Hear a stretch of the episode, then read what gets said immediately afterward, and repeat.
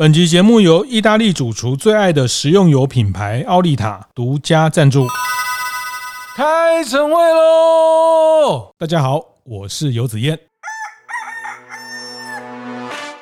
不管要去哪里哈，出海、出海、出海，这个是服务业这一年的最大的关键字哈。个人会觉得文化的理解是一个关键啊，理解是哦。你觉得文化的理解，不然不然你要卖什么？你靠我们东西做的很好吃，坦白讲，很好吃这件事情，它形成不了品牌的护城河。观念对了，店就赚了。欢迎收听大店长晨会。我是天下杂志副总主笔王一之，我是大店长读书会创办人游子燕。哇，子燕没多久才从那个马来西亚回来哈，对，才疫后开放没多久，你已经去了韩国，去了马来西亚，哦、去了日本，公出公出哈，我们是那个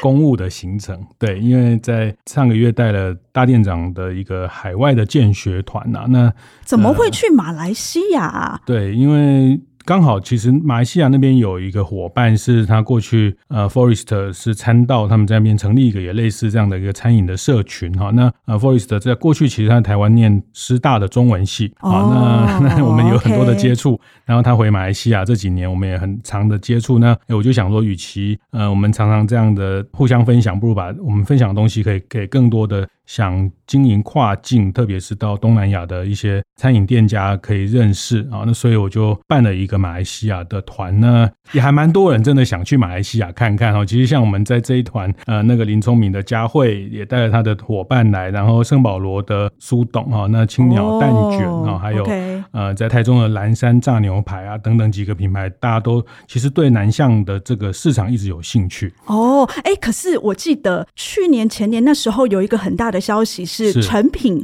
要到吉隆坡这件事情，是是是，刚好刚好我们住的饭店就在成品的这个吉隆坡的的对面。哦，对所以那天我们放下行李有点时间，我就先去成品看了成品在吉隆坡的第一家店。如何如何，那也有成真咖啡，好，成真咖啡也进入在里面，还有一个呃春阳茶室一个手摇的品牌。是。呃，所以是跟着成品去的餐饮品牌，对不对？对，可以这样说，其实卖场也是一个很关键的角色哈，那其实待会我们后面会聊到，我觉得这个呃品牌的输出其实一个卖场过去也也蛮特别的，但是呃我我觉得书店其实在这个时代都变成商场的某一种装饰品。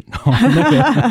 呃我们在那边也看到一个一个最新的一个 mall 里面也有鸟屋书店，意思是说只要那个商场有了书店以后，就感觉会比较有气质。对对对，看起来全亚洲或者是全世界大概都在走这样的一种透过书店来。来来创造一个差异的一个。卖场的条件，那呃，成品在那边，我觉得也也还蛮融入当地很多的一些嗯文化的内容。那本来马来西亚就有大概百分之二十二左右的华人，华人，哦，所以在华文书的这个比例跟华文书的呈现，其实也都蛮丰富的。当然也把一些选品设计的东西带过去，哇，嗯，也也我觉得有有大概百分之九十的这个还原了台湾在台北成品的样子。哇，不错啊，听起来还不错啊。是，只是我我特别想问子燕哈，因为。刚好最近就是呃，尤其是今年哈，可能因为疫后那个呃服务业大爆发哈，嗯、大家都在讲出海哦，哦，不管要去哪里哈，出海出海出海，这个是服务业这一年的最大的关键字哈。是，哎，你帮我们服务业去了一趟马来西亚，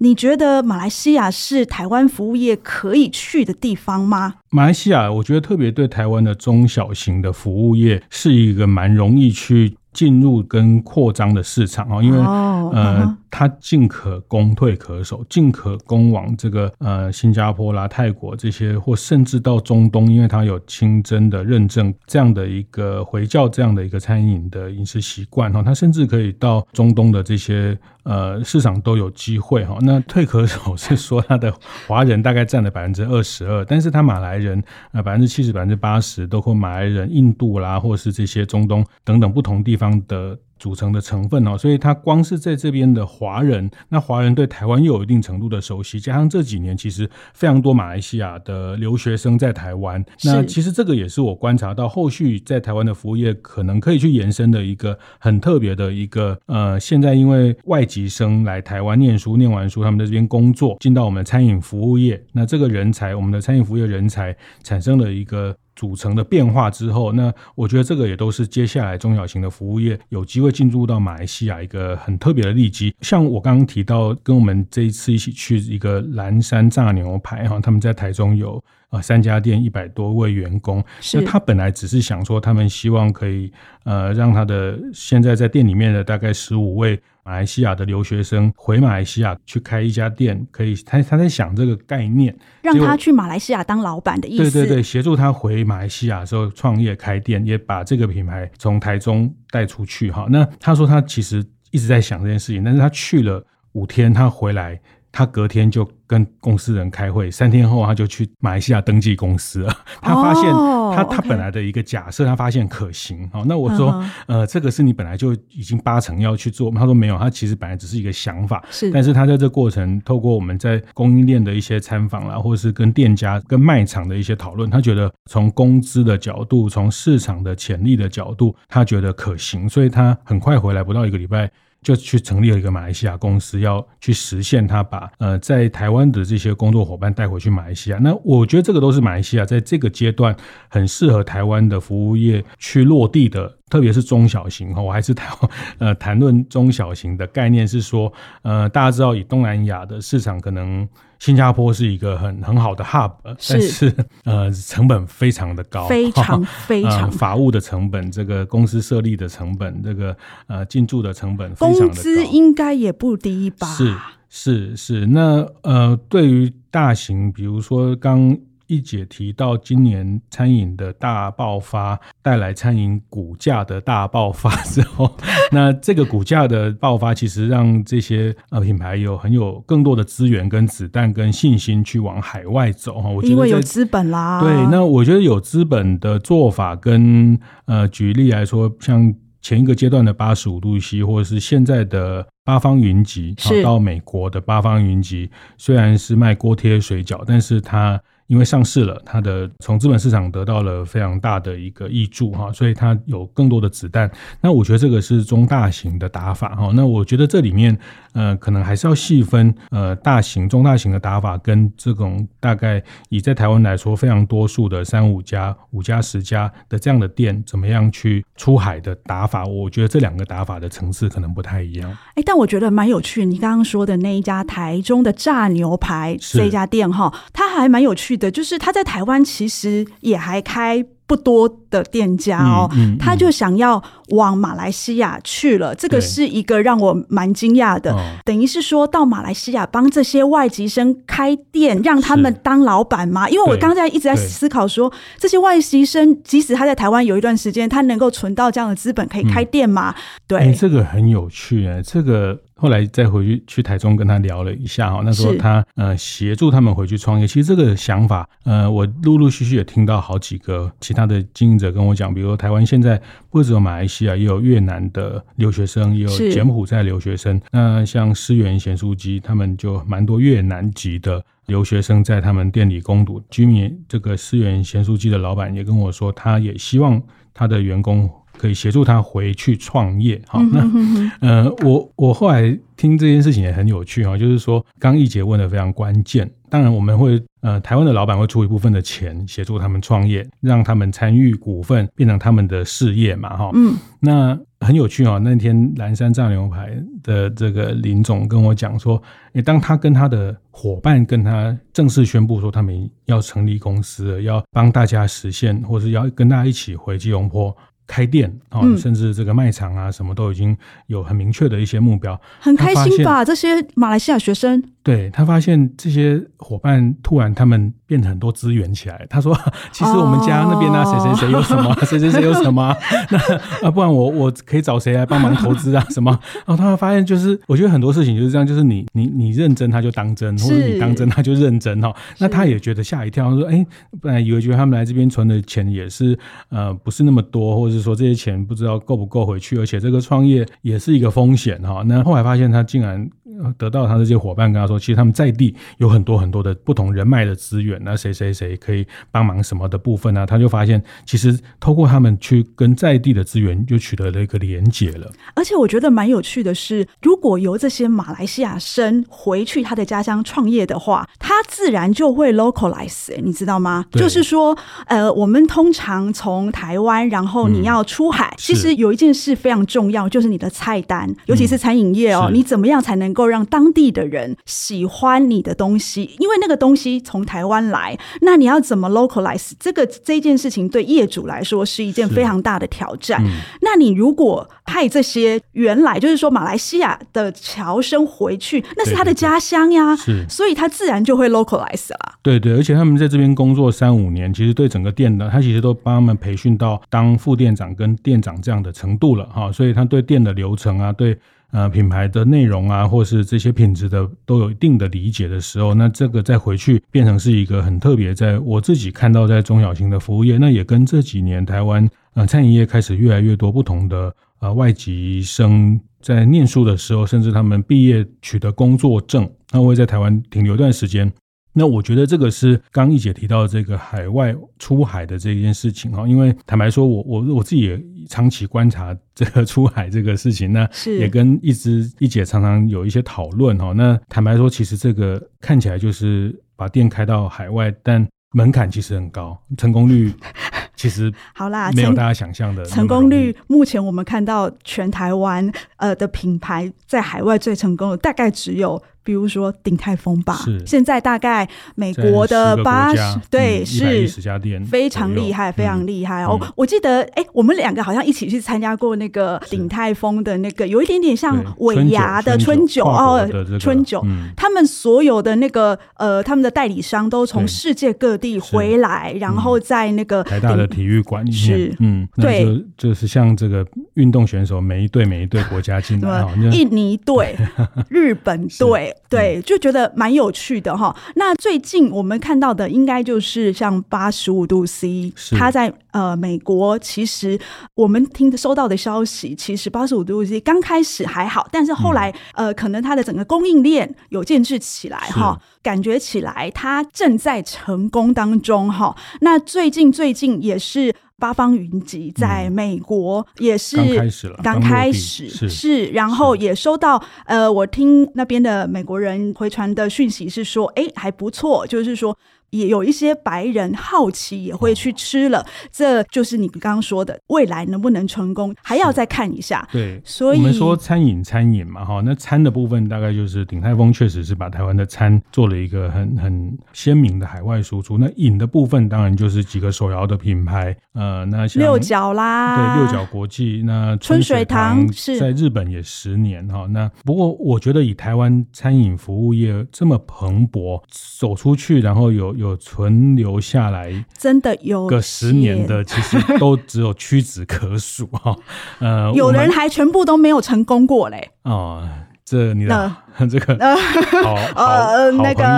呃 呃，其实这个门槛其实很高。对，那包括像王品集团在台湾有二十几个品牌，但这么多年下来，不管去美开牛排店，或者是有一段时间到新加坡做这个素食的品牌，其实到目前海外的经营也是困难的哈。那呃，他们最近决定不要走海外了，因为他们觉得就没有成功，就把台湾老板就跟我说很直接。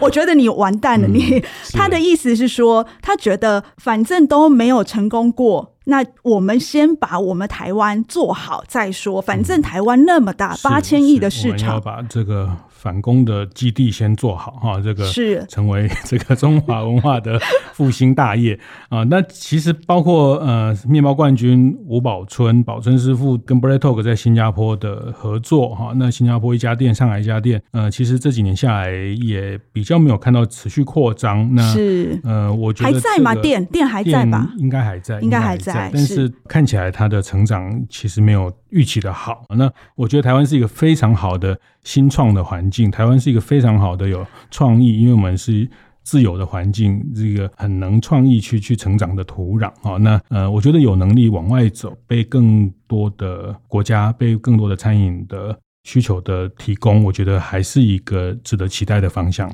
是，所以我们待会再来谈一下，为什么台湾品牌出去的成功率这么低。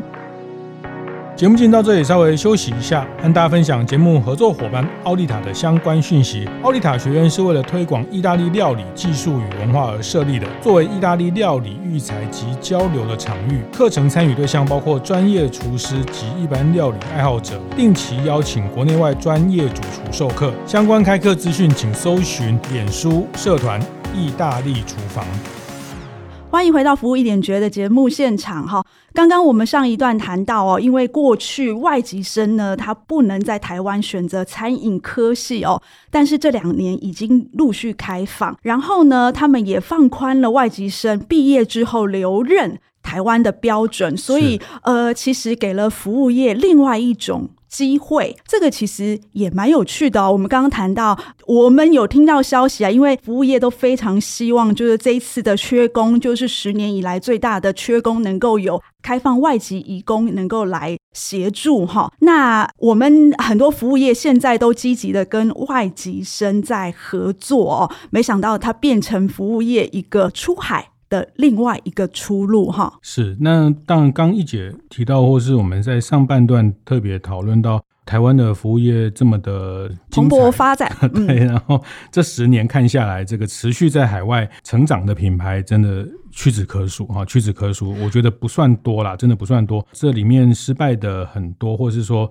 但我觉得大一也一直在尝试，失败并不可耻哈，因为失败是下一次成功的开始哈。那呃，包括其实像刚谈到六角国际，他们过去像在马来西亚有一百多家的店，但是因为一个法务的问题，那呃这个加盟的法律的事件，然后这个一百多家就一个晚上就换成另外一套品牌哈。那这个是在海外跟代理商的关系的。一个挫折哈，其实这件事情鼎泰丰很早很早很早就发生过，发生过，就是他们在中国的某一个区域的代理商，然后卖起卤肉饭，对不对？这个事情，然后就解约。那本来这个就是在在不同的合作里面都可能产生的变化了。那但是这个主要讲的是跟代理商之间的对。对对维持那个关系啊，还有就是代理商听不听话，就是说你这个品牌呢，他觉得哦，我觉得我想要卖卤肉饭，我我为什么要跟你一样只能卖小笼包呢？是是是，是，那他听不听话？当然，这个一个是法律上的制约了哈。那但是法律上其实这个都只是最后最后一段的，其实最核心其实还是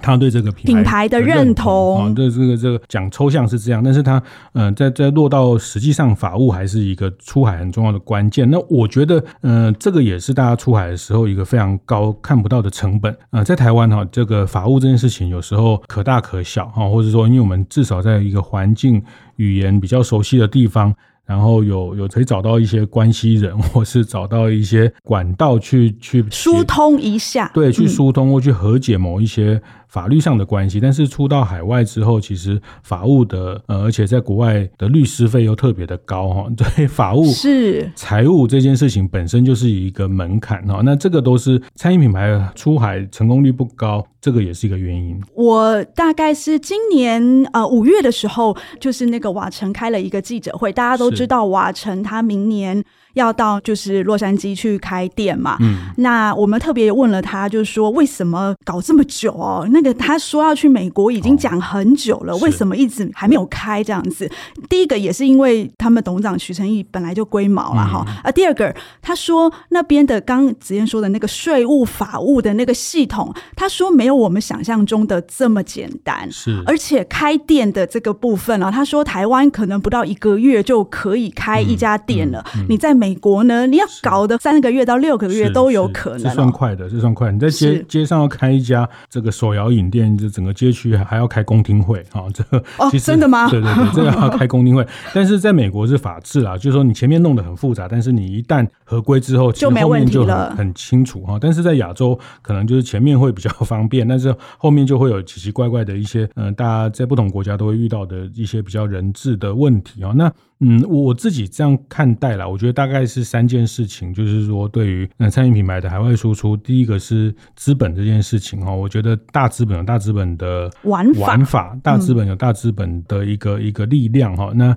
呃，你。包括代理商的选择，也是一个所谓资本或是资源的外部资源的合作。好，那那这个合作其实会有很多的细节要讨论，那或者是说。怎么去确定彼此的法律关系？嗯、呃，简单说就是，如果合作方太大，你也会怕被他吃掉；那合作方太小，你也觉得我我也不需要跟你合作哈。那呃，但是你出去必须要有外部的资源，或者你是一个 IPO 上市公司，自己有很多的子弹可以去打外面的市场。那我觉得资本上的讨论，外部资源的合作是一个要去评估，那要去理解哈整个资本的状况。像我们这次在大店长。见学团去马来西亚，其实我看到马来西亚他们现在当地对于这种餐饮的，不管叫众筹或是这种嗯资本的连结、资本的合作，其实非常的活跃。其实王品当初会上市的一个非常非常大的原因，嗯、也是因为想要拓展海外市场。是。呃，因为其实前董事长那个呃戴胜益他是不愿意上市的，是。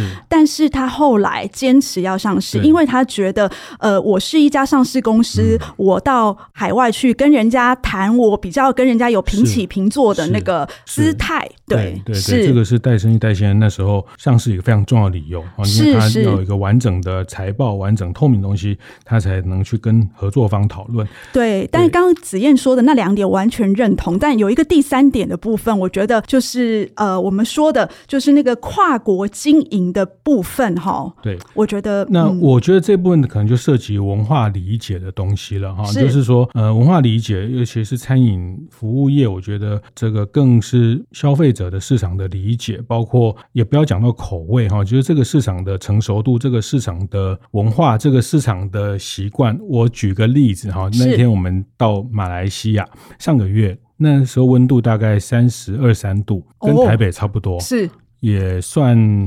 热了。对，嗯，他说，嗯，再过两个月哈，你会在我们街上看到很多从中东来的人，他们就会。围着面纱或怎么样？我说，我们就问说，为什么再过两个月？对，不懂。七八月的时候，哈，他们很多的中东人会来马来西亚避暑。啊！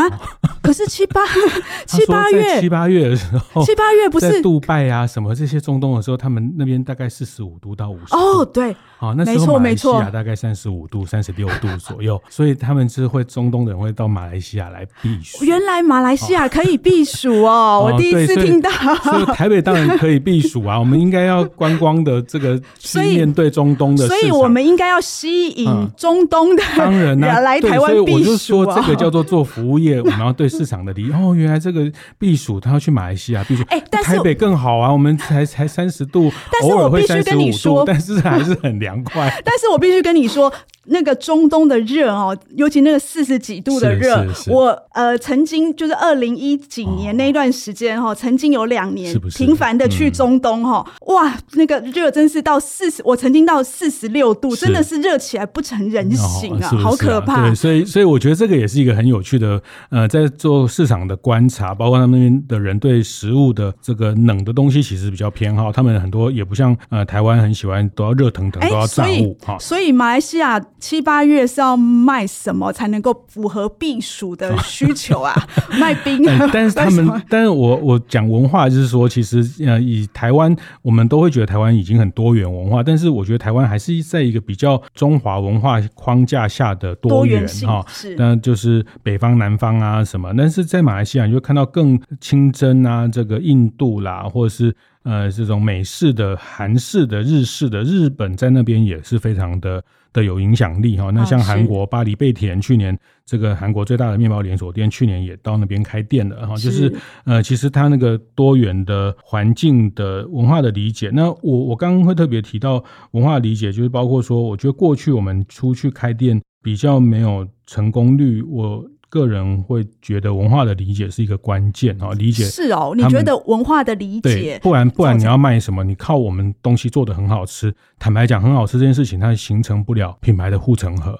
是是是，你你除非你的管理的能力，除非你很 对，没错。那那除非你这个像韩国、像日本，我们都知道他们是像三井或韩国，他们是一个商社，或者他们整个商场是带着品牌，有点类似成品这样的，但是是更大型的商场，带着当地的品牌。一起登陆啊。那那其实要有这样的 backup，你进军才有可能。那呃，但是我觉得台湾也特色在我们中小企业都很有活力，很能找到市场的机会点哈。那嗯，我讲文化这件事情，就是说。回到我们现在在还没有出海或是在台湾经营，其实我们如果有机会，其实我觉得也必然会接触到越来越多，呃，不管是留学生，甚至是刚刚一姐讲的之后的。呃，海外的移工，移工这个参与到我们的服务业，其实我觉得我们都要很去珍惜，或是去理解这个不同文化，透过他们理解不同文化跟市场的一个机会哈。那在之后再去跟他们合作的时候，或者进到那个市场的时候，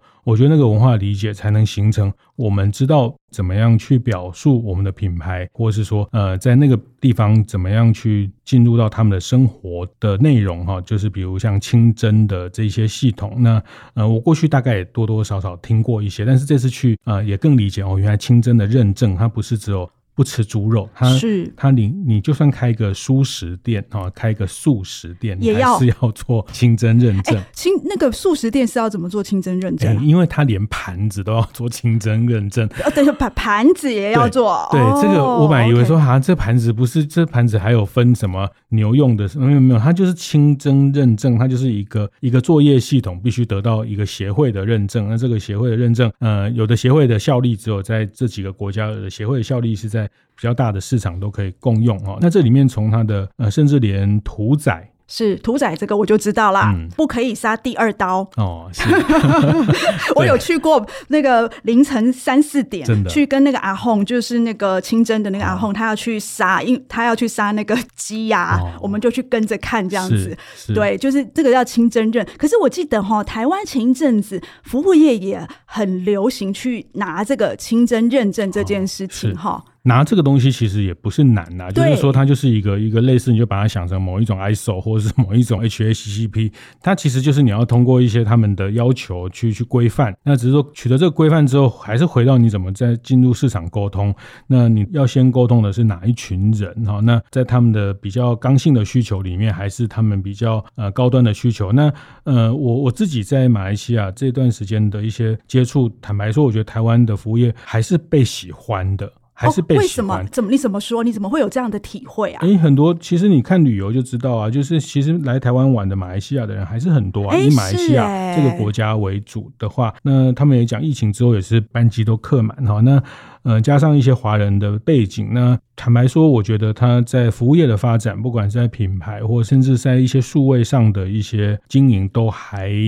跟台湾有一段距离，那我觉得这个也是台湾在呃可以去一起在跟这个社会成长的一个机会点哦。那。呃，我特别觉得这个时代也不分大小，也不是说你一定得开到一百家你才能出海哈。其实我觉得这个时代，呃，赛道非常多元哈。是那开两家、三家，呃，也有可以去透过呃，不管云端厨房，或是透过这个合作的方式进到其他的国家。我觉得这个也是这个时代在打不同市场的一个比较新的方法哈。那这种。多元文化就是跨国饮食的这种需求还是在成长，是我我觉得还蛮有趣的哦，就是说，因为我们过去台湾的这个服务业的人才哦，就比较没有所谓的。跨国经营或是跨文化的这个能力哦，那没有想到这个外籍生这样子进来，居然给了我们补了这样子的一个洞哈，哎，我觉得挺好的哈。呃，我特别也有看到有一些就是呃台湾的电商现在都把他的目标放在东南亚，有的要去印尼，有的要去泰国哈。哎，我觉得其实都是有机会的，但是呃，老实说，能不能成功呢？就是除了资本，再就是这个品。品牌的跨国管理的能力哦，所以我们希望这一集的讨论能够给不管是大型服务业也好，中小型服务也好，能够给你们一个弯道超车的一个想法哈。我是王一之，我是游子燕，服务一点绝，我们下次见。会后记得在 Apple Podcast 订阅、评分、留言。有任何想在晨会上讨论的议题，也欢迎提出。大店长晨会，下次见，拜拜。